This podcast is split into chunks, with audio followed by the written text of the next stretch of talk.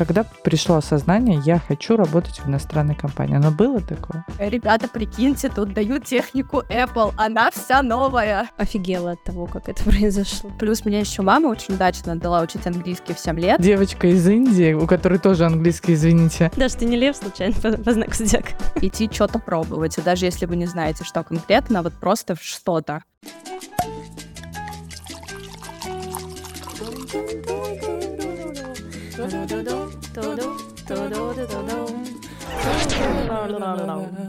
Бау! Привет, это Лера. Привет, это Аня. И это подкаст «Брэдшоу не предупреждала». Подкаст о жизни современной девушки в большом городе.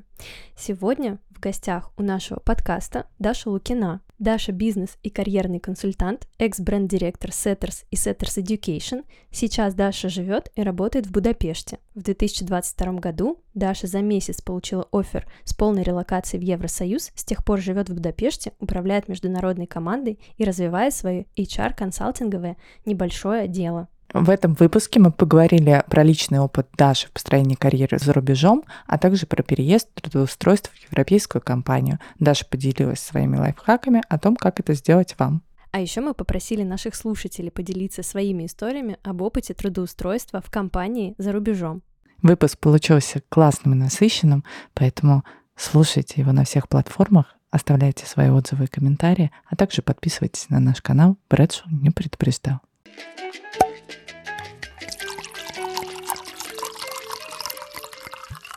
Даша, привет. Всем привет.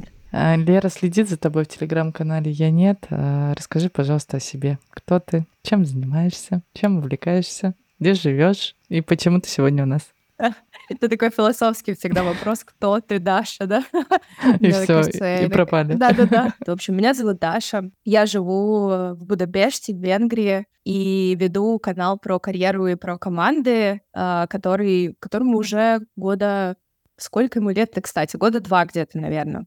А, я его создала как ответ на свою саморефлексию про то, кто я реально в карьере, кто я в жизни, чем я интересуюсь и что мне нравится. И вот сейчас это такой мой классный проект, а, где я зарабатываю деньги, общаюсь с классными ребятами, а, не знаю, нахожу свою аудиторию, собираю ее, не знаю, помогаю ей в каких-то карьерных и не только вопросах. Э, параллельно работаю в европейской компании, в SaaS-проекте, э, веду за собой классную международную команду. До этого я была бренд-директором Setters и Setters Education. Э, в этих проектах я с самого начала, с основания, с 2015 года работала, и потом, собственно, получила оферы и переехала в Европу. Параллельно я развиваю свой, пока небольшой, надеюсь, потом когда-нибудь будет большой HR-бизнес, где я занимаюсь как бизнес-консалтингом по HR-вопросам, так и карьерным консультированием. Круто. Я Чего сразу... себе кратко у да, да. получилось. А я сразу такая, а, а я дыню поела сегодня. Хорошую. Астраханскую. Это, кстати, тоже супер, но это же тоже часть. Э, я, я тоже люблю дыни, если что. Даша, сколько тебе лет? 28. Офигеть. Мы ровесницы с Дашей. А еще мы с Дашей оба бренд-директора. А ну, я Даша думала, львы. Даш, ты не лев случайно по знаку зодиака? Нет, я Овен, так что не далеко. Ура! В мою команду, в мою команду Овнов прибыло. Хоть кто-то сказал, что он Овен. Это вечно, знаешь, один баран такая. Я Овны супер. Я обожаю. Овны Львов тоже обожаю. Так что все, все классно, супер. Какая классная взаимность сегодня. Круто, Даш, у тебя очень а, такой длинный послушный список, а, список твоих э, карьерных и не только целей, достижений и опыта. Расскажи, с чего все начиналось, в какой точке и как ты пришла туда, где ты сейчас, как ты докатилась до, до этой жизни. Тоже я обожаю этот вопрос, как ты докатилась до такой жизни. На самом деле тут нужно отматывать прям очень сильно далеко. Когда-то, когда я была где-то в классе восьмом, мне кажется, я думала, что я пойду учиться э, на режиссера, короче, буду классной голливудской звездой. В общем, что-то пошло не так, куда-то не туда свернула, и в какой-то момент я поняла, что, наверное, мне нужно что-то чуть более осязаемое, ну, то есть, условно, я не хочу никого там как-то принизить, это офигительная работа, режиссура, актерство, это все очень классно, но мне хотелось что-то вот осязаемое. И, наверное, вы подумали, что я пошла учиться на юридический куда-нибудь или там на экономический, но нет. И этим осязаемым стали международные отношения, что как бы очень странно звучит, потому что я до сих пор ну, когда меня спрашивают, окей, чему вас учили, и я рассказываю про там переговоры, языки, что-то еще, в общем, осязаемо сильно не пахнет, вот. Но так вышло, что я оказалась, в общем, на международных отношениях, очень сильно хотела. Я всегда хотела с чего-то такого вне своей культуры, вне своего какого-то бэкграунда, что-то пощупать, что-то посмотреть, с кем-то пообщаться, что вот вне моей какой-то картинки, вне моих рамок. В общем, так я оттарабанила 4 года на международке, и потом еще 2 года в магистратуре, а, но на втором курсе бакалавриата я подумала, что, блин, надо идти, короче, работать куда не понимаю, опять же, международка, типа, куда ты пойдешь, что делать, бумажки там перебирать в каком-нибудь там посольстве. Ну, в целом можно было, но и то у меня тогда образования не было, меня бы как бы никто не взял. И я начала смотреть вокруг, просто что происходит вообще вокруг меня, какие люди, а, что они делают, и так я нашла на своем же факультете Алину Чичину, которая, собственно, являлась, oh. является кофаундером Setters, uh, Setters Education и SEO Refill. Мы с ней учились на одном факультете, она просто была на несколько курсов старше. И все знали Алину, что вот она делает что-то там классное в соцсетях. Я, собственно, на нее была подписана. Потом была подписана на Сашу Жиркову по такому же принципу, потому что они работали вместе. И тут я вижу летом, что э, они запускают какой-то классный проект, что-то там очень интересное, ничего не понятно. Вот это мой любимый стиль просто. И я им пишу, говорю, слушайте, короче, я вот учусь э, с Алиной вместе. Э, очень у вас все так интересно звучит. Может, вам нужны какие-нибудь там стажеры, э, не знаю, какие-нибудь руки дополнительные, что-нибудь поделать. И мне ответили, слушай, да, приходи, вот, короче, сюда, э, пообщаемся. Я пришла, мы пообщались. А дальше было несколько лет, которые я очень плохо помню, э, потому что мы делали просто все. Снимали, писали, общались с клиентами, что-то пробовали. Все было такое классное, интересное и очень сильно непонятное. И в какой-то момент я, в общем, начала задумываться о том, о чем мне вообще нравится. То есть все, мне кажется, началось а, с того, что я делала кучу всего, но никогда себя не спрашивала, а что из этого мне нравится. И вот в какой-то момент я себя спросила, типа, так, окей, мы делаем вот это, вот это, вот это, что из этого нам нравится. Оказалось, что там работа с контентом тогда была самой для меня интересной. Так я там переросла сначала в старшего специалиста, была там менеджером, потом у меня начала появляться маленькая команда, а потом я перешла в бренд, потому что мне хотелось чуть шире. И так, собственно, я выросла до бренд-директора всех бизнесов, и потом, собственно, уехала а работать тоже по этой же специальности. И такой у меня был, с одной стороны, немножко сумбурный трек, а с другой стороны, как бы очень понятный. Если я его раскладываю, ты сначала делаешь все, потом задаешь себе вопрос, так, а что мне из этого интересно, идешь куда-то туда копать, потом оказывается, что тебе интересно что-то еще, что цепляется за предыдущее, и вот оно как-то так вот все а, раскручивается в то, чем я сейчас являюсь. Так что как-то вот так это все получилось. Интересно. А сколько период это занимал, получается? С скольки до скольки лет? Ну, вот я в компаниях проработала 7 лет. 7 лет. 7 то есть лет. с 20 лет ты да, ударно да. впахивал. Да, да. Это, это, кстати, я на самом деле очень сильно благодарна себе за это, потому что когда мы все закончили там бакалавриат, все только начали задаваться вопросом, а что я хочу. Да. А ты такой уже, у меня уже три года опыта работы, я могу пойти там, не знаю, вот это делать, вот это делать. Поэтому если нас слушают те, кто еще вот учится в университетах, я прям очень сильно рекомендую идти что-то пробовать. И даже если вы не знаете, что конкретно, вот просто что-то. Даш, а когда ты сама определилась э, там плюс-минус э, в процессе с тем, что ты хочешь идти в бренд, в коммуникации, в контент, а, ты получила какое-то образование образование, или ты просто взяла весь свой накопленный опыт и уже его там в брендинге применила как-то уже более системно, или тебе пришлось получить какое-то образование дополнительное? На самом деле, я не ходила учиться вот прям на какие-то там годовые огромные обучения, например. Я ходила там в икре, например, учиться на маркетинговую стратегию. Я по магистрской своей э, степени международный пиарщик, то есть это в целом тоже плюс-минус схожее но я не нашла для себя ничего лучше, чем просто идти, вот так закрыть глаза и пытаться понять, что происходит вообще, и, в общем, копать на месте.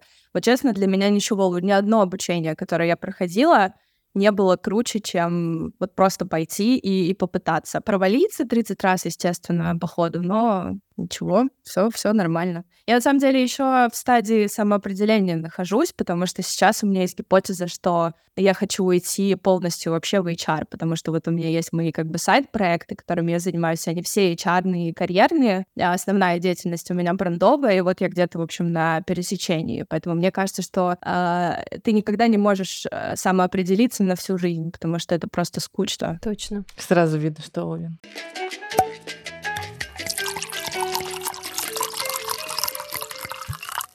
Мне вот интересно, вот назови три ключевых фактора, которые помогут построить успешную карьеру. Ну, успешную с такой, с объективной точки зрения, когда ты в первую очередь чувствуешься на своем месте, ты классно реализуешься в том, что ты делаешь, ты чувствуешь свою ценность, полезность, тебя драйвит а, твоя деятельность, ну и при этом это все еще в эквиваленте финансовом тебя устраивает. Ну вот, как бы, мне кажется, что это такое объективное понятие успешной карьеры, и у тебя есть всегда какой-то, ну, планирование планируемый рост, а, который у тебя там происходит а, через какое-то время. Вот три самых основных таких. Это могут быть и софты, и да, и харды. Ага.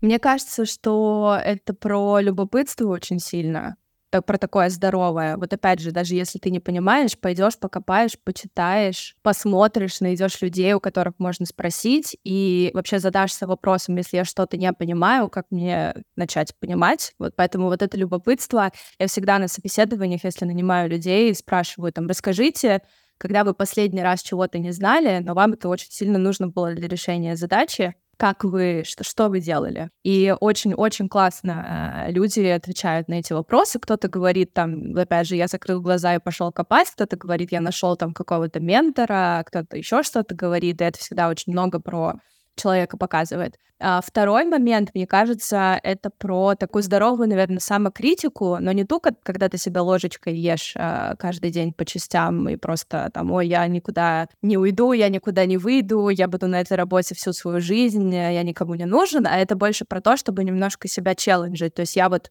делаю вот это там, не знаю, я работаю в менеджменте проектов там уже два года, например что я могу сделать сегодня чуть лучше, чем я делал вчера, что, что мне поможет выйти на какую-то другую ступеньку. Не знаю, может быть, я э, с клиентом созваниваюсь только в Zoom, и мы ни разу лично не виделись, а было бы круто вообще, не знаю, там провести, может, какой-то там супер бизнес там ужин, и просто пообщаться про какие-то цели, форматы, подходы, и это нам поможет немножко, не знаю, как-то найти общий язык. Поэтому вот это такая самокритика немножко, что я могу сделать лучше, что я не сделала лучше в прошлый раз, мне кажется, это тоже тоже очень важно. И третий — это про то, чтобы оставаться открытым какому-то опыту, потому что то, как я, например, оказалась в бренде, это была э, вообще очень случайная история, когда была просто незакрытая ниша в компании. Я как бы подняла руку и сказала, «А давайте я попробую что-то сделать. И, мне, и, естественно, там была большая заслуга руководителей, которые сказали, давай, да, все классно, поехали, но мне нужно было сначала поднять вот эту руку и сказать, блин, а давайте я это сделаю. Поэтому вот эта вот открытость, как бы не, не побояться, да, что-то попробовать,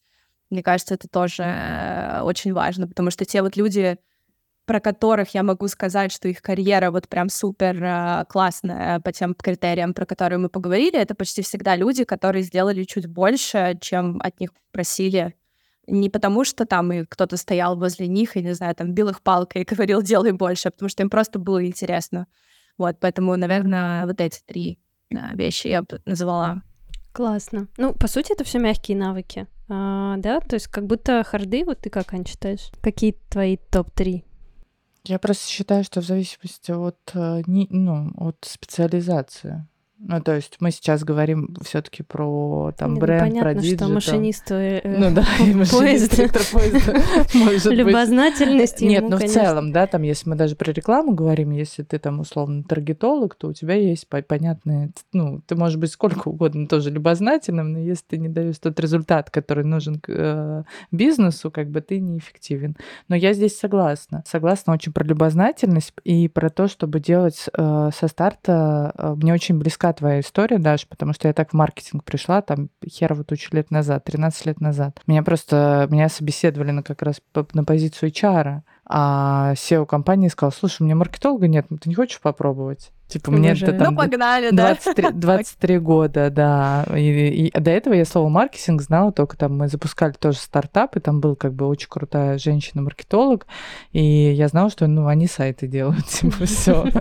И первые, знаешь, там задачи, типа, мне ставили задачи, сделай рассылку там по клиентской базе. Я просто в гугле такая, как сделать рассылку? Ну, то есть у тебя даже спросить не у кого, ты сидишь и как бы такой, ну, окей. И ты таким образом как бы нащупываешь нащупываешь все, что тебе нужно, и в итоге очень крутая позиция, когда ты набрал себе кучу всего, и потом только потом начинаешь такой, а, мне нравится вообще больше с людьми разговаривать, чем там, не знаю, таргет в Фейсбуке настраивать. Это значит, что мне нужно вот тут больше, вот тут больше. Вот это я абсолютно разделяю. У меня такая же по жизни позиция.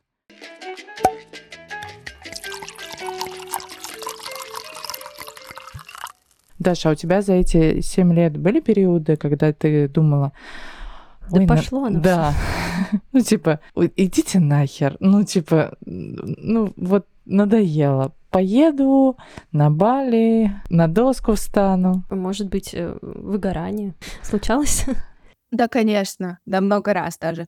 Я на самом деле очень сильно Вообще всем пытаюсь рассказать очень громко о том, что можно выгореть даже на самой любимой работе, потому что, да, естественно, если у тебя там нет каких-то понятных смыслов в работе, или если ты не понимаешь, нафига ты вообще что-то делаешь, ты выгоришь быстрее, но если у тебя все это есть, все равно бывают моменты, когда очень много задач, а, есть какая-то неопределенность, у тебя какой-нибудь там кризис самоидентификации, хочу я вообще делать то, что я делаю или нет. Поэтому выгорала, выгорала я вообще, мне кажется, стабильно. Я думаю, что я только, наверное, последние года два научилась с этим немножко работать, ну, для себя конкретно. И да, были, э, чаще всего это были вот как раз кризисы самоидентификации, когда я переходила, там, например, из контента в бренд. Вот у меня был такой момент, когда я такая, блин, что я вообще делаю? Я уже в этом контенте как будто бы все понимаю. Ну, то есть мне дай любой проект, я его запущу, и как бы никакого интереса в этом не будет.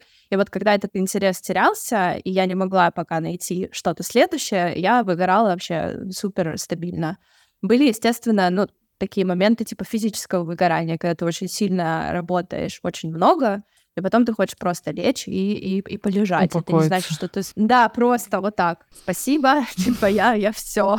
Но нет, а, всегда я как-то находила себе какую-то, не знаю, отдушину. Мне кажется, мне еще очень сильно помогает, что у меня разная деятельность. Вот есть там типа сайт-проекты, там, телега, не знаю, какие-то еще вещи, которые я делаю, они как бы разные, они тебе не дают фокусироваться исключительно на одном, и для кого-то это плохо, ну, то есть mm-hmm. вот кто-то любит прям бить в одну сторону, а я вот ненавижу, типа, я не, я не могу, мне надо вот все, типа, по чуть-чуть, много разное интересное, и вот меня это, короче, вытаскивало. А так, конечно, это вообще было, было много раз. Да, мне кажется, у всех у нас было, нет? Угу. Все мы у там меня, были. У меня и сейчас. Было, было, было. В эту минуту. Но прошло. А, хочется очень поговорить про тему выхода из выгорания, но мне кажется, это отдельная вообще для, для отдельного выпуска отдельная тема, а, большая и объемная. У нас, кстати, был, по-моему, выпуск про выгорание, мы как-то писали его. Соли Полищук, мне кажется. Соли Полищук, да, ой, давно это было. А, можно послушать, если вам интересно. Отмотайте выпуски Отмотайте. назад на годик и послушайте. Да, вообще выгорание это такая жесткая штука, которую, блин, ее вот даже мы с тобой э, недавно читали пост у Оли, которая пишет о том, что она, будучи коучем выгорания, не заметила своего сильнейшего э, выгорания. Э, и офигела от того, как это произошло. За что боролись, на то и напоролись. Да, Мама бы моя вообще. вот так сейчас сказала.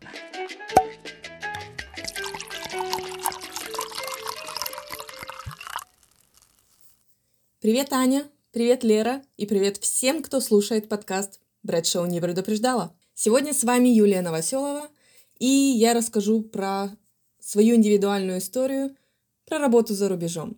Итак, э, мне на данный момент 30 лет. Родилась я в городе Верхотурье, который называют церковной столицей Урала. Вот, там я прожила до четырех лет, потом переехала в пригород Екатеринбурга и прожила там довольно-таки долго, э, до университета. Училась я уже в Екатеринбурге, и э, университет закончила э, тоже в Екатеринбурге, бакалавр и магистр по физике и физико-магнетизма. Я начала задумываться о том, что, в общем-то, жизнь моя не лежит э, в России и в Екатеринбурге. Неважно, что я очень люблю этот город, и до сих пор у меня очень теплые, теплые чувства к этому городу. Все равно где-то, ну, душа, душа моя была где-то в другом месте. Очень рано я это поняла, лет, наверное, 10-12. Вот, и я начала уже строить внутри себя систему. Хорошо, какие могут быть варианты? Как мне можно переехать, уехать, куда, где я могу быть. Таким образом, когда я закончила магистратуру, а в бакалавре и магистратуре я была очень активная по факту науки, то есть я занималась научной деятельностью, написала около семи научных статей, что э, на начальном этапе научной карьеры довольно-таки э, много. Э, очень нравилось выступать на научных конференциях, то есть я тоже там около 15 штук за это время посетила. Это мне помогло найти профессора из Германии, который согласился взять меня, ну, скажем так, ученицей в аспирантуру, да. А, в Европе это называется э, PhD study, PhD candidate, ну вот, собственно говоря, туда. И встал вопрос, хорошо, э, я, я бы тебя, конечно, взял, но у меня нет денег, как бы, надо искать финансирование. Вот, и тогда э, мне пришлось написать несколько грантов на научные проекты, и один из них, в общем-то, мы выиграли, там было в районе 40-50 тысяч евро как раз на период моего обучения и получения докторской степени. Собственно говоря, таким образом я переехала. Это был июль 2016 года. То есть как раз на тот момент я закончила магистратуру и, что называется, собрала все, что у меня было, все вещи, и уехала. Уехала одна, э, без семьи, и э, начала строить жизнь уже в Германии. Э, сейчас я живу э, в Дюссельдорфе. Это столица Северной Рейн-Вестфалии, довольно-таки большой индустриальный город. А, и, в принципе, Северная Рейн-Вестфалия в Германии одна из самых таких промышленных зон, можно сказать. То есть они э, здесь и дорожные развязки такие, что мама не горюй. Когда я закончила бакалавр и магистратуру, можно сказать, что я была физиком, да, физик э, по факту широкого профиля э, с узкой специализацией на магнетизм. Когда я переехала в Германию, я э, закончила докторантуру, получила PhD у них здесь это называется доктор Ренат. По факту доктор естественных наук, можно так перевести. Это самая э, высшая научная степень в Германии, то есть, в принципе, э, с ней уже можно основывать свои научные группы, свою лабораторию и так далее. Я начала немножко в этом направлении работать, то есть я э, два с половиной года работала на позиции постдок, что означает после того, как ты закончил докторантуру. То есть это вот позиция научного сотрудника э, в университете. Это был уже университет Дюссельдорфа. И там я поработала на научном проекте одного молодого профессора. И в тот момент я решила, что это, наверное, не мое, и я не вижу себя профессором, который, знаете, из года в год читает там одни лекции. Естественно, у него есть там новый приток студентов, естественно, занимается научной деятельностью, но вот, вот, это, вот это вот большой э, разрыв от реальности, который я увидела э, в профессорской работе, он как-то меня особо не впечатлил. Это вот такой интересный критический момент, когда э, тебе надо сказать «все, хватит». Действительно, если тебе это не дает энергии, то как бы надо смотреть на что-то другое, да. И не надо жалеть эти годы, которые ты провел в науке для того, чтобы дальше пойти, да. То есть ты все равно что-то там выучил, и я на самом деле безумнейшее количество замечательных навыков там приобрела. В общем-то, я вышла очень высоко квалифицированным специалистом. А сейчас я а, взяла полную позицию научного координатора, еще немножко на ней поработаю. И так как мне дали гибкость во времени и в ведении проектов я э, тихонько начинаю тоже свою самозанятость, проведение своих воркшопов по коммуникациям и по тайм-менеджменту, стресс-менеджменту и всякие вот такие вот моменты. Э, скорее всего, тоже начну свою коучинговую практику, потому что хочешь не хочешь, 30 лет у меня уже сейчас около 10 лет опыта в научной среде, в нескольких э, группах, в нескольких университетах, очень много людей э, прошли через мои коммуникативные руки. Ну и дальше по карьере, естественно, будем смотреть. То есть, когда ты работаешь на позиции научного координатора, естественно, у тебя очень много скиллов по организации, по ведению бюджета. И э, следующий шаг если я захочу дальше в этом развиваться, это, естественно, идти на руководящую позицию какого-то отдела или же даже института, ну и продолжать делать координацию. То есть сейчас я занимаюсь проектом с расшифровкой генома. Потом, может быть, я пойду куда-нибудь еще.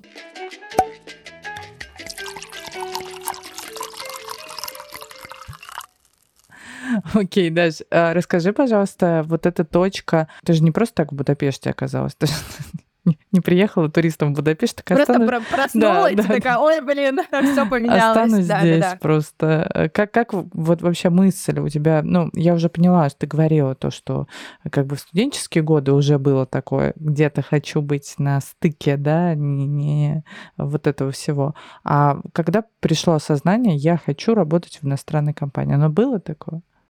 Да, оно тут всегда было. Мне кажется, вот я...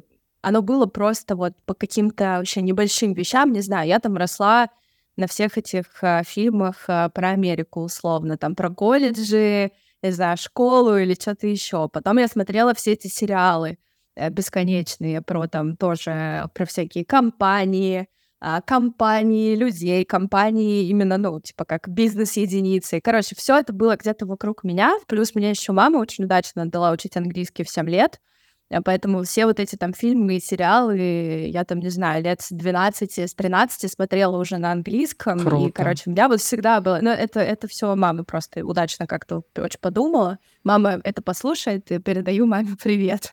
Вот, поэтому, да, как-то вот так у меня все получилось, и на международке я также оказалась. И мне вот всегда хотелось туда, там, путешествовать, вот с кем-то общаться, делать что-то вот такое вот вне моей культуры. Поэтому я хотела всегда, когда в Сеттерс у нас были какие-то проекты от иностранных заказчиков, я вот типа тоже вызывалась всегда первое, опять же, из-за того, что у меня был просто английский, это первый момент. Второе, потому что мне очень хотелось. Я, я просто Мгм. очень хотела.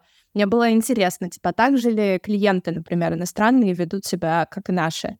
Либо что-то что по-другому, а как, не знаю, там, какие они формулировки в имейлах используют. И вот мне очень сильно хотелось. Но первые шаги туда я начала делать прям супер неосознанно, и как-то так просто лапкой наступаешь и убираешь, наступаешь и убираешь. И где-то в году в... А, ну, собственно, это был ковид в двадцатом году, когда всех прикрыли, и я такая, так, надо что-то поделать интересное, потому что работа... э, Мне кажется, это просто миллион всяких интересных историй начинается с того, что мы сидели в ковид Да, и да, да. решили что-то поделать. Вот, у меня была такая же история. Я такая, блин, сделаю-ка я себе резюме на английском и просто ради прикола попадаюсь. То есть у меня вообще не было никакой задачи тогда переехать. Я просто понимала, что это, во-первых, физически невозможно, потому что мы все сидим дома, мы как бы закрыты. Мгм. Во-вторых, э, у меня тогда не было запроса вот именно прямо сейчас это сделать. Мне было интересно попробовать. Я начала рассылаться, и удивительно, люди стали мне отвечать. Вау. Э, А как ты, про- просто, а ка- да. как ты начала рассылать резюме? Через какой-то сервис или просто типа на сайте компании? Мне кажется, я была на LinkedIn еще до того, как люди туда пришли из России. Вот, поэтому я пошла в LinkedIn, ну, типа, все по заветам, там, первой странички в Гугле, типа, как найти работу в международной компании, идите в LinkedIn. Я такая думаю, ну, супер, погнали. Я там сделала себе резюме, я тоже каким-то здравым смыслом пользовалась. То есть не то, чтобы у меня тогда был какой-то нереальный там опыт э, карьерного консультирования. Просто вот мне казалось, так, окей, как мне там выделиться на фоне там миллиона резюме, которые присылают в эти международные компании. Наверное, нужно сказать не просто я вела переговоры, а я вела переговоры с теми, и это принесло там столько-то денег. Ну, короче, я это все напихала, в общем, в свое резюме и пошла откликаться просто на LinkedIn, вот серьезно, прям без, без всяких там research'ей, без сайтов компаний, просто вбила там типа тра-ля-ля, там какие уже даже не помню, что это были за вакансии, ну, какие-то по моей тогда специфике. И тут у меня начинают приходить имейлы от реальных рекрутеров в иностранной компании. То есть, типа, Вау. пранка вышла из-под контроля. И я такая думаю, ну, классно, типа, окей, давайте пообщаемся. Опять же, у меня вообще ноль какого-то опыта прохождения там международных а, ну, вот этих всех, не знаю, интервью, какой-то коммуникации, что-то я там вроде делала, вроде где-то меня в университете там чему-то научили, но как бы это все такое очень сильно неловкое. Иду, я помню, как э, это очень смешно. Есть у меня, я тогда сидела дома в Сочи, я сама из Сочи, и, значит, а, у у мамы дома у нас такая супер розовая кухня, вот прям типа как у меня сейчас толстовка. И я сижу на этой кухне, у меня сзади розовая вот эта вот кухня вот с этими шкафами и совсем, и вот я собеседуюсь в иностранную компанию, все классно. Значит, они мне задают какие-то вопросы, там, расскажите про свои ошибки, про какое-то свое там самое большое достижение, что-то еще. А у меня просто, я, во-первых, э, кроме My name is Potato ничего не помню на английском, во-вторых, я вообще, ну, я, я вообще не была готова к этим вопросам, там, расскажите про проект. Ну, в общем, естественно, я все это как бы провалила, хотя там в каких-то компаниях я даже шла дальше, то есть какой-то процесс даже там двигался. Но это все было так неловко, я сейчас думаю, господи, они, наверное, думают, как, как, какой кошмар, господи, какой стыд, еще это розовая кухня моя. Про, просто лучше. Но, сейчас общем, ты была тогда... бы в тренде, сейчас Барби, тогда бы да, они подумали, что ты специально да. это делаешь. Ну, в общем, я так пособеседовалась туда, э, похоронила как бы эту идею, потому что я поняла, что как бы что-то идет не так. И примерно где-то же вот в той же, в, то, в том же временном промежутке, может быть, чуть-чуть а, попозже, я начала получать там от разных людей, которые начинали только свою карьеру, сообщения в формате, ой, вы тоже хотим там в бренд, или мы хотим в контент, и как ты вообще это делаешь, и типа, а что надо, какие навыки. И я вот начинаю заниматься как бы карьерным консультированием параллельно, но не в формате там, типа, я вас, не знаю, помогу вам переехать куда-то в Европу, там, или в Штаты, или еще куда-то. Это просто было вот в формате того, чем я занимаюсь, и как я сюда пришла, и как, что вам нужно, какие там навыки или что-то еще. И вот так я несколько лет э, этим всем занималась. А, параллельно все еще вот этот вот позорный опыт собеседования как бы в голове где-то был. И в феврале 22 года я такая, ну, как бы ждать уже нечего. Если ехать, то сейчас. И я начинаю подаваться. За 28 дней получаю офер с релокацией. Это, это очень быстро. Обычно, типа, Класс. типа, люди там, типа, 6-8 месяцев где-то закладывают. Вот у меня, типа, за 28 просто спиди-гонщик получился. Ну, вот, и вот так вот я, собственно, переехала. Тоже было так все стрессово из-за всех документов. Я вообще ненавижу эти все бумажки, а там тебе, чтобы как бы сходить в посольство, тебе нужно просто, не знаю, всю свою родословную собрать. Угу. Ничего, все получилось. То есть компания тебя полностью релацировала, они тебя перевезли, правильно? Да, это было мое условие. То есть uh-huh. компания может тебе сделать только приглашение, типа предварительный договор, и ты дальше всем сам занимаешься. Это, ну, это не прям дорого, но все равно это стоит денег, это все равно стоит больших нервов. А тут у меня было как бы условие, что мне э, нужна помощь вся с релокацией. У меня были, э, был юрист, который этим всем занимался, они оплатили все переводы, э, там подачи, э, билеты мне оплатили багаж, багаж оплатили, месяц проживания здесь оплатили. У меня еще был релокационный бонус потом такой с первой зарплаты приятный. Поэтому да, у меня, короче, да, к, к, к счастью или к сожалению, нет. Просто денежный. Релокационный вот, кстати, бонус, первый... ящик просека за то, что вы пережили это вообще. Нет, на самом деле, когда я пришла, вот у меня был, кстати, э, первый рабочий день 11 августа, Э, в прошлом году, вот прям уже скоро будет год, но я пришла в офис 10 вечером, там была какая-то съемка. Боже, ты еще и лично общаешься с этими людьми, не просто по зуму? Ты прям нет, в офис нет, да. ходишь, там живые люди да. на английском с тобой разговаривают. Да, да. Как в сериале. Я, в общем, я пришла, и, в общем, они такие говорят, ну все, у тебя, значит, завтра там первый рабочий день, вот тебе шампейн. Я такая, супер, сработаю, все, погнали. Вот, так что да, был у меня такой опыт тоже. Как тебе европейская компания? Как тебе ощущается? Это то, о чем ты мечтала, то, как ты себе это представляла? Ты кайфуешь э, в том, где ты сейчас находишься? Или есть какие-то но. Моментики. Да. А, на самом деле, все, что я представляла, это что я буду такая классная ходить и работать на английском. Вот, типа, у меня больше ничего, никакого представления не было. А поэтому все, что здесь происходило, для меня было такое, типа, вау, типа, проекты, блин, клево, люди, там, не знаю, твой руководитель оттарабанил крутую карьеру в Гугле, типа, в международном, mm-hmm. ну, в больших офисах, ты такой думаешь, вау, эти люди существуют, они не где-то там, Типа, не в Силиконовой до, до, долине сидят. Да-да-да, или в долине, или еще где-то. А потом еще там, не знаю, а, приходит какой-нибудь а, крутой инвестор, там, да, из Силиконовой долины, например, и он с тобой разговаривает. Ты думаешь, блин, что, что происходит? Типа, как я здесь оказалась? Типа, что вообще? И поэтому, да, этот опыт вообще, ну, супер. И я тут еще зарегистрировала ос- э, осенью, да, осенью, а весной э, ИП себе местное вот как раз, чтобы свой бизнес параллельно тоже делать. И иногда я там выставляю какой-нибудь счетик и думаю, блин, а здесь я как оказалась? Типа, как я выставляю какие-то счета каким-то иностранцам, чтобы они со мной там что-то консультировались про команды, как, что, где вообще, как, кого. И, в общем, back to вопрос, э, кто я. Вот, поэтому, да, короче, все, все супер. Я тогда помню, когда я приехала, я вела сторис просто каждый день. Условно, я прихожу на работу первый день, и мне говорят, тебе нужно идти брать э, свои, ну, короче, к айтишнику, брать свои там, типа, компы и все такое. Я прихожу, такая говорю, привет, Ричард, меня зовут Дарья, типа, мы с тобой там списывались на почте до моего приезда. Мне сказали, нужно прийти, чтобы ты мне все выдал и настроил. Он такой говорит, да, все супер, вот твой, значит, пакет и отдает мне, короче, типа MacBook, iPad, Apple Pencil, мышку Apple, наушники, короче, и все новое. И я сижу вот это за своим столом, просто я переехала по работе. Unpacking. И просто открываю все эти, э, просто, да. И я потом, естественно, все это фоткаю в сторис, выставляю, такая, ребята, прикиньте, тут дают технику Apple, она вся новая. И я, короче, блин, э, было, было очень прикольно. И вот таких моментов а, много а, таких вот вроде ну простых, как бы тут тут это нормально, что тебе выдают там рабочий комп. При этом, опять же, вот там по опыту ребят там из моих консультаций, они так не, ну, как-то робко говорят на собеседовании, блин, а мне нужен там какой-нибудь компьютер поработать. Хотя это нормально. Самый старый, просто дайте из чулана, который Пентиум 4. Пентиум 4 сгодится. Вот да, абсолютно. И, короче, очень много вот таких было моментов. И люди, людям так интересно было. У меня тогда было столько прям отклика на все, что я постила. Это просто вообще ужас, но да, в общем, прикольно. Так, а нюансы? Очень классно.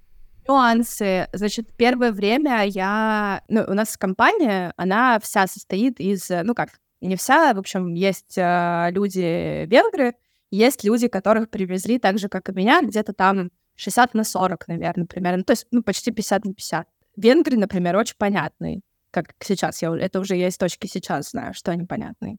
Тогда я вообще не понимала, вот ты мне сейчас это сказал, почему? Типа, потому что, потому что ты что-то имел в виду, что я еще не понимаю, потому что ты хотел мне помочь. Или, короче, вот у меня постоянно на протяжении первых где-то месяцев двух-трех было вот это вот ощущение, какой-то подвох, что-то что идет не так. Меня это очень сильно тормозило, потому что мне там, ну, нужно было, не знаю, там, идти общаться с SEO, идти общаться там с теми, идти общаться с теми. А я постоянно просто как осиновый листик тряслась и думала, блин, вот сейчас мне что-то скажет, а я как бы контекст не считаю. А, и это такой был нюанс, э, про который, естественно, говорят, что типа ты переедешь, там будет у тебя какая-то международная среда, и там будут разные культуры, но ты пока это не ощутишь, ты не поймешь, что это реально значит, когда ты сидишь и пытаешься найти там, как в том меме, вот эта вот женщина с кучей всяких уравнений, ты пытаешься понять так, что что ты мне хотел сказать сейчас.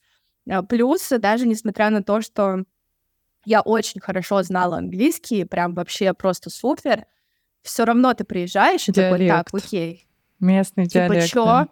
да, вот ты, ты во-первых, э, кого-то не понимаешь, что ты не можешь сказать, а тут тебе нужно... У меня еще было такое погружение, я приехала, и мне сразу сказали, короче, мы переделываем сайт, ты теперь лидируешь этот проект. Я такая, хорошо, я в продукте, типа, покопалась один раз вчера, когда вы мне выдали iPad, и тут какой-то у нас, в общем-то, проект по сайту, что-то там нужно. Короче, это был тоже стресс. Что-то ты просто физически пока не можешь выражать так, как люди, которые долго в среде работают. И поэтому вот этот вот языковой такой момент, он тоже был э, такой присиркой, когда тебе нужно научиться реально выражать, что ты имел в виду. То есть на русском ты там можешь все что угодно, защитить любую стратегию, не знаю, там запичить любую идею, а тут ты вот реально my name is potato, и как бы все, что ты учил до этого, оно просто куда-то улетело в трубу.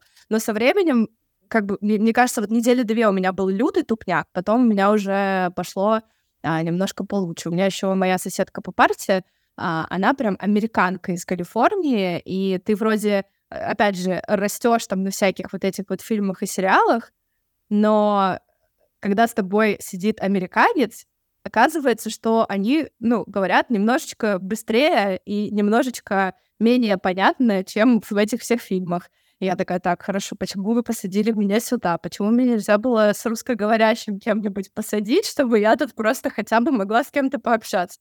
Но в целом, естественно, да, есть ситуации, например, я работаю в очень сильно Uh, ну, вот сфера, да, компании, это такая очень сильно мужская сфера. Вот там, типа, у нас есть клиенты, там, 50-летние мужчины с супер, там, инженерным бэком, с которым ты на юзер-интервью сидишь и общаешься, а ты как бы вот девочка в розовой толстовке. И тебе нужно ему как бы сразу сходу сказать, что, типа, мы тут для того, чтобы сделать твою жизнь лучше, мы здесь для того, чтобы понять, что у тебя болит. Я здесь не просто какая-то девчонка, которая э, там, пришла к тебе в Zoom, а я здесь для того, чтобы поспрашивать, понять и потом передать команде сделать лучше. Вот, поэтому это тоже такой момент, как бы, когда ты девушка в мужской сфере, это интересно. Мне знаешь, что интересно? Я часто слышу от э, ребят, которые релацировались, работают в, э, в европейских компаниях, о том, что э, в принципе, среда дружелюбна. То есть даже если ты там не понимаешь что-то на... Ну, то есть люди понимают, как бы, как бы это сейчас очень меркантильно не звучало, но согласись, что как бы страны СНГ, Россию и всех и, и же с ними нанимают, потому что это все равно дешевле, как ни крути, все равно, если взять э, такого же специалиста с рынка, все равно мы э, трудоспособнее с точки зрения того, что мы в среде э, въебывать жили, росли всю жизнь, и мы вот это завтра будет еда по талонам, поэтому мне все таски надо сегодня закрыть. И все равно, когда ну, ты приходишь в компанию, люди понимают, что ты, английский не твой родной, ты не понимаешь диалект. Ты вообще, блин, только приехала. У тебя так же было? Вот как среда, как коллеги приняли тебя? Я сейчас сначала начну с истории про работоспособность. Значит, мой первый рабочий день у меня была встреча с э, четырех до пяти, а в офисе два этажа, и вот я была на втором, а все ребята сидели на, на первом. Я, в общем, пошла на встречу. С 4 до 5 она закончилась. Я в 5 спускаюсь, никого нет.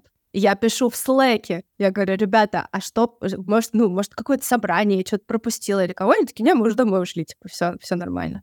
Естественно, это не значит, что никто не работает, они просто приходят э, раньше чаще всего. То есть мы, например, привыкли там типа с 10, например, работать. А тут у нас э, есть девочка, которая, например, любительница приходить там где-то в 7.40, но и сваливать как бы потом в 3, там, 30 или в 3.40. То есть тут как бы супер в этом плане гибко. Но вот у меня был тоже шок, я тоже тогда выставила сторис, и все такие, в смысле? В смысле они в 5 не работали? Я такая, ребята, я сама в шоке, что мне делать? Типа, голосуем, мне продолжать работать тоже уходить или что. Вот, поэтому в плане работоспособности, на самом деле, тут тоже работоспособные люди просто по-своему. Мы вот привыкли до победного. Они все таки привыкли немножко ну, мне кажется, они работают эффективнее, чем я э, с точки зрения организации своего времени. Вот мне нужно чуть побольше времени, хотя я тоже сейчас уже как бы к этой скорости привыкаю. Момент со средой. Да, э, мне кажется, еще очень сильно, конечно же, от компании зависит, но условно, если у вас есть иностранцы в компании, они никогда на тебя не посмотрят косо, если ты что-то не понял с первого раза, потому что они все там же были э, в той же ситуации абсолютно. Вот, так что, да, в плане вот этого было все супер. Я еще помню, когда я приехала еще до старта работы, мне там было буквально две недельки, и я не могла квартиру найти, потому что тогда был сезон, тут Сигет, и, короче, все, в общем, приехали сюда слушать всяких там классных исполнителей, все забукировано, нет места. И я просто написала своему руководителю и говорю, слушай, а, не могу квартиру найти, что-то что идет не так. Может, есть у вас кто-то? И они, в общем, кинули клич в слэке, и стали мне присылать того, у нас вот этот сдает, вот этот сдает. То есть э, среда вообще была, конечно, супер, супер вообще открытая. А, и мне кажется, что ну, это в большей степени заслуга того, что просто много иностранцев. То есть все построено под то, что приезжают а, люди вот откуда-то, и им, естественно, всем сложно, и нужно помогать. Клево. У меня аж мурашки идут. Хочешь тоже работать в Я знаешь, компании? да, я просто, ну, это такой, это вопрос тоже челленджа, ну, такой некий челлендж с самим собой. И мне кажется, вот мы просто сидим иногда в своей коробке э, постсоветской, э, немножечко ну даже, ну вы не постсоветская, я постсоветская э, коробка, а, когда тебе кажется, что там за бугром, типа ошибка выжившего, знаешь, все эти успешные истории девчонок, которые уехали, это ошибка выжившего, ну то есть, э, может быть, так оно и есть в какой-то степени, потому что я, я знаю очень много кейсов, когда люди как бы э, релацировались, и даже их э, релацировали компании, но они не смогли. И, ну, такое тоже возможно, мы все разные. Но чем больше я таких историй э, слушаю, тем больше мне хочется попробовать. Ну, то есть, типа, тем больше мне хочется...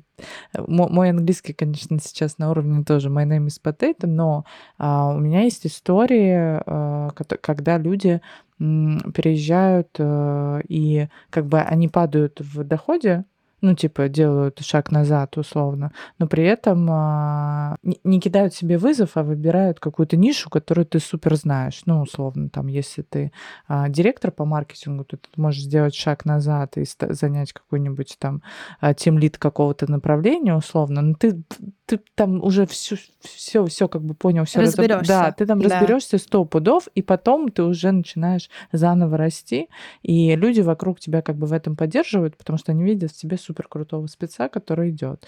И знаю истории, когда э, нанимают много людей из стран СНГ, когда, знаешь, там на одном зум-коле собирается там условно русский, а, казах, а, я не знаю, там девочка из Индии, у которой тоже английский, извините, вот, и белорус. И, а, а, а задача им раздает какой-нибудь тимлит вот из Калифорнии, и они все сидят такие. У меня, кстати, про возраст есть тоже история.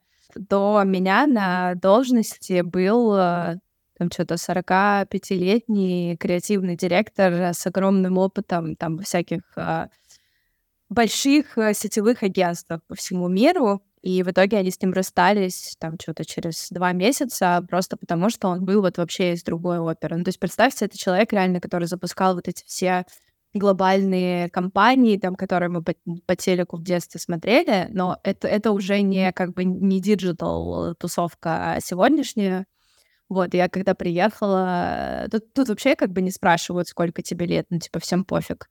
Но было очевидно, что мне как бы, ну, типа, даже, наверное, там, не за 30 еще, и они очень аккуратно, очень аккуратно, чтобы я там не обиделась и меня как-то это не задело, спрашивали про мою карьеру и как я тут оказалась, потому что у нас же в России как, типа, в 25 ты директор должен да. быть, иначе Иначе все, ну типа все, можно на тебя крест ставить. Ну, все, карьера кончена. Если ты женщина, все, ну да, как типа, бы все, до свидания. Как бы, да, да, абсолютно. А тут как бы типа 25 это ты, дай бог, там универ закончил, может быть, только выбрал, куда ты пойдешь учиться, там типа к тридцатке вроде доучился, потом вроде там на какую-то стажировку пошел, да, потом еще там, не знаю, год попутешествовал где-нибудь там по каким-то странам, Потом что-то вроде там начал делать. И для них это так э, удивительно, что ты там, типа, реально там директор в 25. Типа, как? В смысле, а во сколько, во сколько, во сколько ты начинала работать? Типа, в 12? Я говорю, да, ну нет.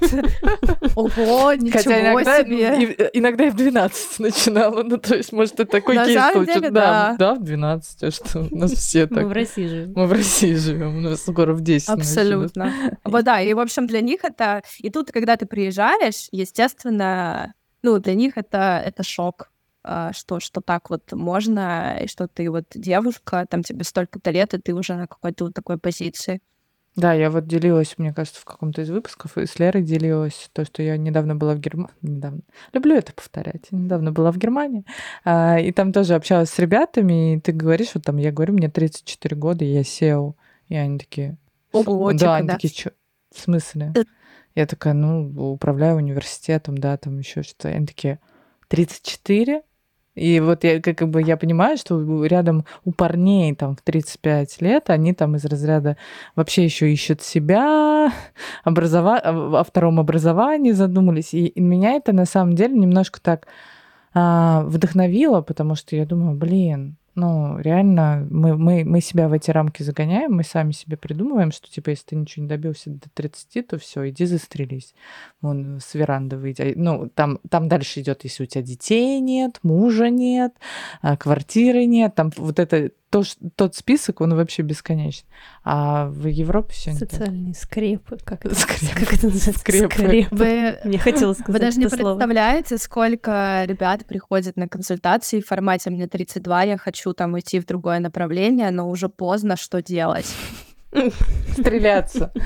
Я такая, но, но но как, как сказать, что делать? Говорю, то же самое, что вы бы делали, когда бы вам, не знаю, там 20. Ну, то есть мы вообще в резюме не должны включать свой возраст. Это просто какие-то вот эти вот хантерские рамки, где нам просто не дают этого не сделать. И мы привыкли, что вот у нас в резюме всегда есть возраст. А, например, если вы будете подаваться в Штатах на работу, и вы укажете возраст, вас сразу сольют в корзину, потому что а вдруг дискриминация по возрасту? Вдруг мы откажем, и человек подумает, что это из-за возраста и подаст в суд.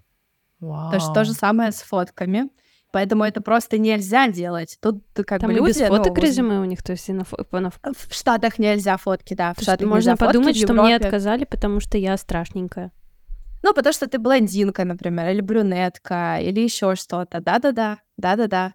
В Европе с этим, а, ну, наверное, чуть попроще. Они тут как-то лю- любители, особенно если это какие-то client-faced типа роли, там, типа customer success или проекты, там, или еще кто-то. А, Но глобально, да, тут как бы все ок, вот в Штатах no.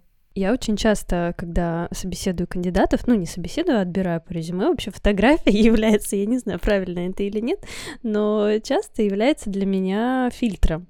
А, Понятно, что я смотрю резюме, понятно, что я читаю, но плохо сделанная фотография в каком-нибудь подъезде, на, не знаю... В тачке, в а, тачке. Или в когда машине.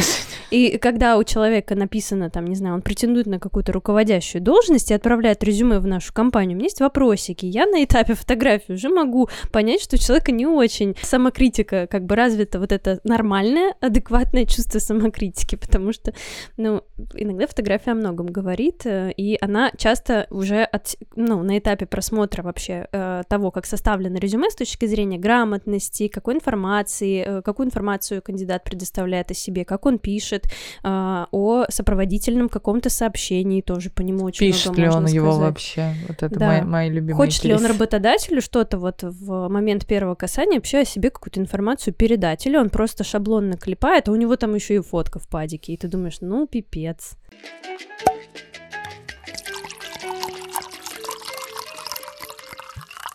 Всем привет! Меня зовут Аня, мне 29 лет. Я родилась э, в маленьком городке Каменск-Шахтинский Ростовской области. И с 18 лет я живу в Москве, последние 12 лет. А Я работаю 9 лет уже в финансовой сфере. Последние 5 лет работаю в крупных международных компаниях FMCG-сектора. Это табачная и алкогольная продукция. Последние два места работы в финансовой сфере в FMCG — это также работа бухгалтером сначала, а потом финансовым аналитиком. Сейчас я работаю финансовым аналитиком в компании по производству алкогольной продукции и дистрибьюции. А Мне было интересно поработать в зарубежных компаниях. Я слышала, что условия в них гораздо лучше, чем в российских, э, что есть, допустим, ДМС страхование, есть э, бонус за работу, обучение английскому языку, если это актуально. Также в некоторых компаниях есть оплата фитнес-зала. Для бухгалтера, в принципе, так как я в основном в своем карьерном пути в большинстве времени работала бухгалтером, э, в основном для них нет бонусов, либо эти бонусы очень маленькие, вот, и, ну, особенно в российских компаниях. Так что хотелось, конечно, как можно больше улучшить свои условия, особенно в материальном плане. И также в больших международных компаниях слышала, что есть оплата питания, компенсация питания. В российских компаниях э, такого нет, насколько я знаю. Возможно, сейчас что-то изменилось, но раньше такого не было. А, Конечно же, были страхи. Всегда страшно пробовать что-то новое, как мне кажется. У нас так организм работает. Мы не хотим подвергать себя стрессу.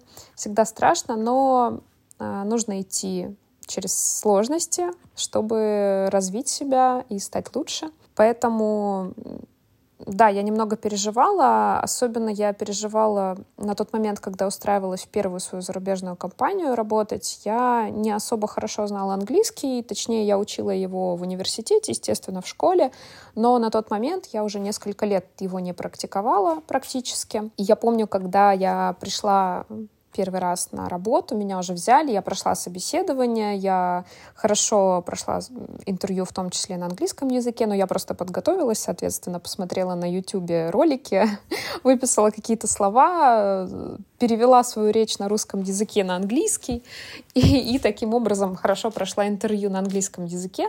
И помню, когда в первый раз я пришла в первый день на работу, а, мне выдали четыре больших тома инструкции. Это были э, политики компании и инструкции. Это все было на английском языке. А, Вот это, конечно, был большой стресс для меня в тот момент. Э, Но как-то потихонечку разобралась, как-то смогла. Софт-скиллы в зарубежных компаниях очень сильно ценятся. Я помню, я спросила у своего руководителя, а, кого бы она предпочла взять себе в команду, а, человека большого профессионала, но не умеющего общаться условно, ну, то есть не компанейского человека, да, такого немножко в себе, или же человека, который умеет со всеми общаться, находить общий язык, очень приятный, дружелюбный, действительно хороший человек, но немного ему не хватает hard skill'ов, э, навыков, возможно, каких-то знаний и так далее. Она сказала, что она, естественно, бы выбрала первый вариант, что выбрала бы человека с э, развитыми софт-скиллами, потому что научить сотрудника, если он, ну, в принципе, адекватный, плюс-минус хороший человек и есть у него мозг, то, в принципе, научить его можно всему. А вот привить навыки общения в команде и быть командным игроком — это не всем дано. У меня была такая история, что у меня зарплата выросла сразу в два раза после того, как я перешла из российской компании в зарубежную. Я даже не ожидала, но это было так. Для бухгалтера это была уже прям такая очень хорошая зарплата на тот момент времени, когда я переходила пять лет назад или даже шесть лет назад. А, когда я получила офер, я прошла все пять этапов, это проходило примерно, э, я их месяц. А, и когда получила офер, я помню, написала всей своей семье в группу в WhatsApp, и там, конечно, была какая-то буря эмоций, все были очень за меня рады, потому что никто из моей семьи до этого не работал в международной компании, так что все были очень счастливы, рады, и, конечно, я очень горжусь собой, и, конечно, моя семья тоже, видимо.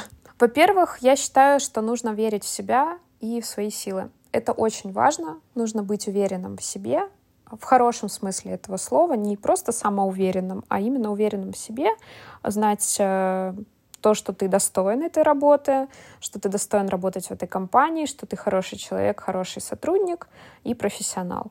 Также я бы посоветовала человеку составить краткое и понятное резюме по опыту, который релевантен этой вакансии, потому что, да, мы все работаем в, не, в нескольких местах, возможно, эти места нерелевантны данному опыту, и это HR-рекрутеру будет не так важно знать. Также я бы посоветовала готовиться к интервью. Я думаю, что это очень важно. Нужно узнать побольше о компании, изучить ее ценности, понять, близки ли они вам и так далее. Условно, человек, который не курит, работать в табачной продукции, в производстве табачной продукции в компании такого уровня, а, ну, возможно, будет сложно, потому что я, так как я работала в компании по производству табачной продукции, я помню, что у нас курили в офисе некоторые сотрудники, и, ну, в общем, кому-то это действительно неприятно, и кого-то это не устраивает.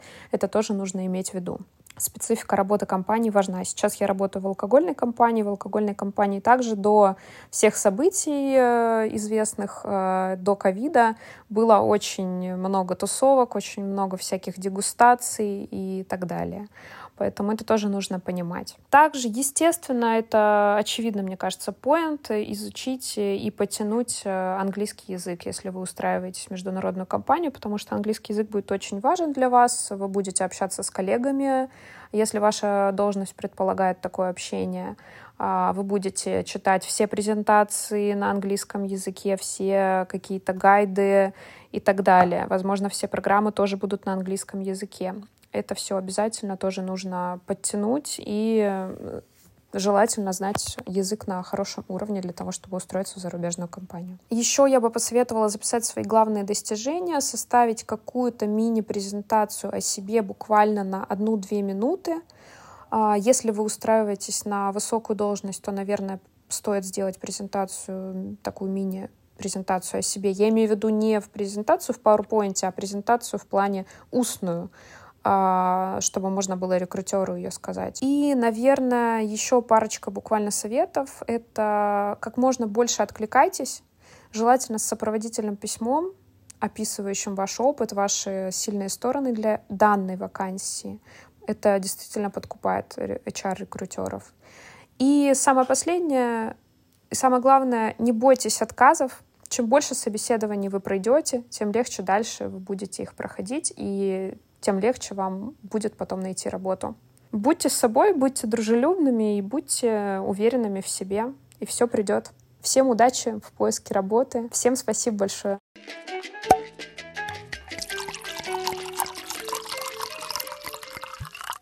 Даже на состав восьмого времени хочется как-то подытожить для тех, кто нас слушает. Вообще тема супер актуальная. Спасибо, что поделилась своим кейсом и еще дала вот такие вот. Я теперь буду в американские компании. Я думала, надо себя mm-hmm. показать, а я теперь фоточку уберу. Если буду... фотку поставить свою да. Есть, вот я уверена, что нас слушает много девчонок, ну, в основном на женской аудитории, парни тоже слушают, парни, привет. Если я сижу и боюсь, а скорее всего у людей куча страхов на эту тему, какие шаги предпринять для того, чтобы вот ну, как-то, ну, помимо того, чтобы пойти учить язык, наверное, да, базово для всех просто, идем учить английский. Здесь могла бы быть реклама какой-то языковой школы, но они к нам еще не пришли. Что еще можете порекомендовать? На самом деле, я бы начала с э, шага, про который почему-то очень сильно все забывают. Это про то понять, насколько твоя профессия и твое направление вообще релацируемые. Что я имею в виду? Если вы врач, например, или вы юрист, например, то вы заточены под определенный язык, под определенную локацию, под определенные законы, под определенные там типа специфику под очень много разных фактов. И я знаю истории, когда даже врачи релацировались, они, например, уходили из ну, непосредственной практики в такое больше исследовательское нечто, когда они там, например, ехали в какой-то университет делать научные работы, либо в консультантами там в какие-нибудь огромные компании, которые что-то производят. Это все тоже возможно. Это просто будет гораздо сложнее, нежели ты, например, маркетолог, и твоя задача это просто переключиться с русского на английский, когда ты переезжаешь, потому что инструменты плюс-минус либо одинаковые, либо если разные, то по одному и тому же принципу работают. Там, не знаю, вот вы, тут мы рассылаем а, рассылки таким сервисом, они тут другим, но принцип вообще один и тот же, ты как бы интуитивно, если что, поймешь. Поэтому я бы начала вот с того, чтобы понять, насколько я вообще релацируемый. Если я релацируемый, то здесь это вопрос research'а, ну, то есть, пример. Э, очень много есть э, направлений, которые в России называются по одному, а в Европе по-другому, но это одно и то же. Пример — это менеджеры проектов и аккаунт-менеджеры. Вот и они постоянно путаются везде, в Европе тоже путаются, тут путаются, и ты, короче, иногда начинаешь искать проекта, вот типа project, project, project, смотришь, у тебя нет откликов, а на деле тебе нужно искать аккаунта, потому что твоя основная задача это была больше там такая типа client service и вот эта вся история. То есть вот поресерчить, как называется то, что ты делаешь здесь, и сколько вообще банально есть вакансий. Просто на LinkedIn пойти, забить свое направление и посмотреть, вообще там много вакансий или мало. Потому что если мало, это на самом деле может быть даже и хорошо, потому что, возможно, не хватает этих, а, ну, то есть мало вакансий, нужен определенный стек скиллов, и тебя будут тогда лучше перевозить. Но может значить и что недостатка нет. Ну, то есть, э, что просто местных специалистов очень много, и их как бы спокойно релацируют. То есть вот эти вот, наверное, это основные такие пункты, это понять про релацируемость и поресерчить, как это вообще называется. А дальше это вопрос э, инструментов, там CV, резюме, собеседование, это все уже, ну, такие как бы важные вещи. Но при этом, знаете, вот что я сейчас уже думаю, что нужно было сделать, но что я не сделала, это вообще чуть побольше узнать про то, что такое релокация. Даже не, не по работе, а просто вот что такое переезд. Типа, с чем я столкнусь? Как я буду платить налоги? Где я найду сим-карту, пока мне еще не выдали ВНЖ? Какой у меня будет ВНЖ, на какой срок, как мне искать квартиру, как мне выводить деньги из России. Mm-hmm. Это, кстати, сейчас тоже Актуалочка. просто э, любимый вопрос, да. Где вообще сидят, ну, если тут какое-то, не знаю, русскоязычное сообщество, с кем, с кем я буду вообще здесь общаться. И вот про это почему-то э, никто не думает, а потом они приезжают сюда, и вот такое начинается столкновение с реальностью. Вот у меня я, я поресерчила, естественно, какие-то моменты, но не все, которые я бы сейчас уже поресерчила. Вот, поэтому, наверное, вот еще подумать про глобально, что такое переезд, тоже супер-супер важно. Поделись, пожалуйста, с каким запросом можно прийти к тебе на консультацию? Ой, да с каким угодно, на самом Можно деле. Можно Если прийти вы... и сказать, да, что делать? Да, абсолютно. На самом деле так звучат 99% карьерных запросов. То есть приходят люди и говорят, мне кажется, я хочу переехать по работе. И мы начинаем с того, чтобы понять, действительно ли хочется или только кажется, потому что есть ситуации действительно, когда сейчас не время, нужны еще какие-то скиллы, mm-hmm. и человек просто сейчас там потратит кучу усилий без результата, при этом через год, да, там выполнив определенные какие-то проекты, запустив там, или, не знаю, скиллы добрав, можно переехать гораздо быстрее и гораздо легче. Нам нужен вот этот вот год. Как бы вот мы это все определяем. Либо, например, я иногда смотрю на людей и говорят, вот, мне хочется попробовать, но я никому не нужен. Я открываю резюме, начинаю задавать вопросы, и я понимаю, что, блин, я ищу такого человека сейчас в соседнюю команду, и я как бы рефералю, и, и люди потом тоже переезжают. Поэтому вот это вот э, вопрос, с которым мы начали, типа, кто я и куда я иду, а можно абсолютно точно приходить с такими вопросами. Это уже наша как бы задача карьерных консультантов, что вам предложить и как вас к этому результату привести. Даже иногда, если вы результат не знаете, вот вы просто у вас точка, я не понимаю, что я хочу делать. Ну, то есть тут а, особо нет результата, который ты можешь пощупать сейчас на старте, и карьерный консультант тоже может помочь понять, а как бы вот какой вот этот шаг вообще следующий, какая у меня точка, к которой я хочу прийти. Так что да, в общем, с любыми запросами приходите. Класс. Я Будем потенциальный Дашин клиент. Хочу на консультацию к Даше. Мне очень Напиши, э, Пишите в личку да, да, ваши да, запросы. Пишите в комментариях к этому выпуску в нашем телеграм-канале ваши запросы к по Даше. карьере и вопросы к Даше.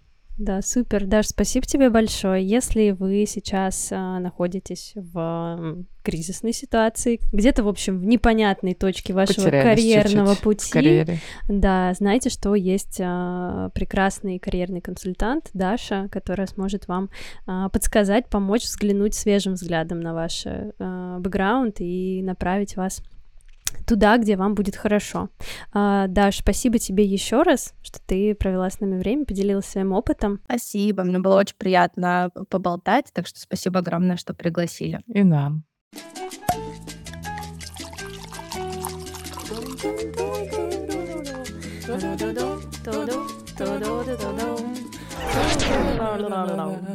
Бау!